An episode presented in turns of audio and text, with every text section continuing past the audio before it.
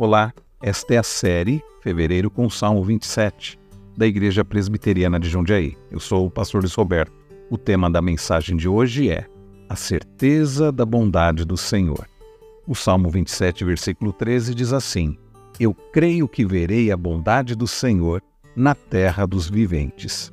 A expressão eu creio que ela é muito comum. As pessoas dizem a todo momento eu creio que, eu creio que vou ficar em forma, eu creio que vou encontrar uma pessoa especial para amar, eu creio que conseguirei um trabalho, eu creio que terei condições de comprar uma casa, eu creio que vou voltar a estudar, eu creio que terei dinheiro para pagar as minhas contas. No entanto, o nosso eu creio muitas vezes é mais fatalista do que esperançoso porque sabemos que não temos nem poder nem controle sobre o nosso mundo e que não podemos garantir que nossos sonhos serão realizados. Por vezes dizemos eu creio que, sem na verdade crer de todo o coração naquilo.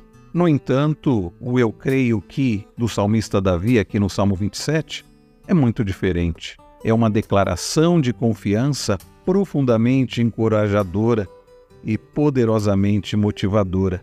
Quando o salmista Davi diz que eu creio que verei a bondade do Senhor na terra dos viventes, ele não está acariciando algum sonho futuro que o ajude a aceitar um desapontamento presente, nada disso.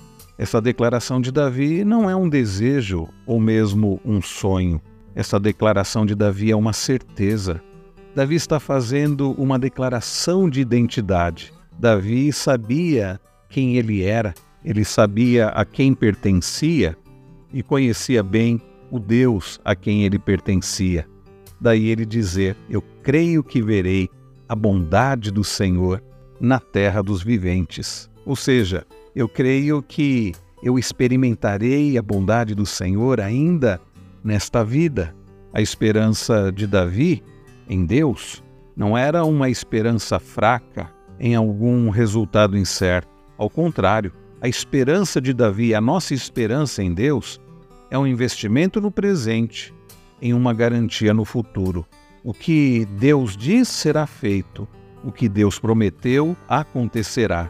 Sua palavra é confiável, porque em Sua graça Ele deseja nos abençoar e em seu poder ele tem habilidade para fazer qualquer coisa que prometeu fazer. Ele é um Deus fiel e bondoso. Então, quando você vive focado nas promessas do Senhor, você vive com confiança, coragem e esperança inabaláveis. Com isso, você se torna livre de ansiedade e de preocupações. Você se coloca nas mãos do Deus soberano de graça, do Deus bondoso, que sabe exatamente o que você precisa, quando você precisa, como e onde você precisa. Creia no Senhor, o Deus bondoso, e tenha a certeza de que você experimentará a bondade do Senhor na sua vida.